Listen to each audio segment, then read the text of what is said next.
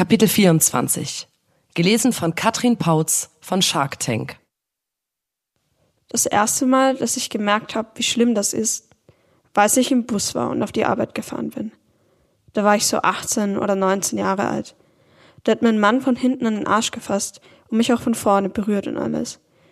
Ich war so schockiert, dass ich da angefangen habe zu weinen und ausgestiegen bin und den Rest gelaufen bin.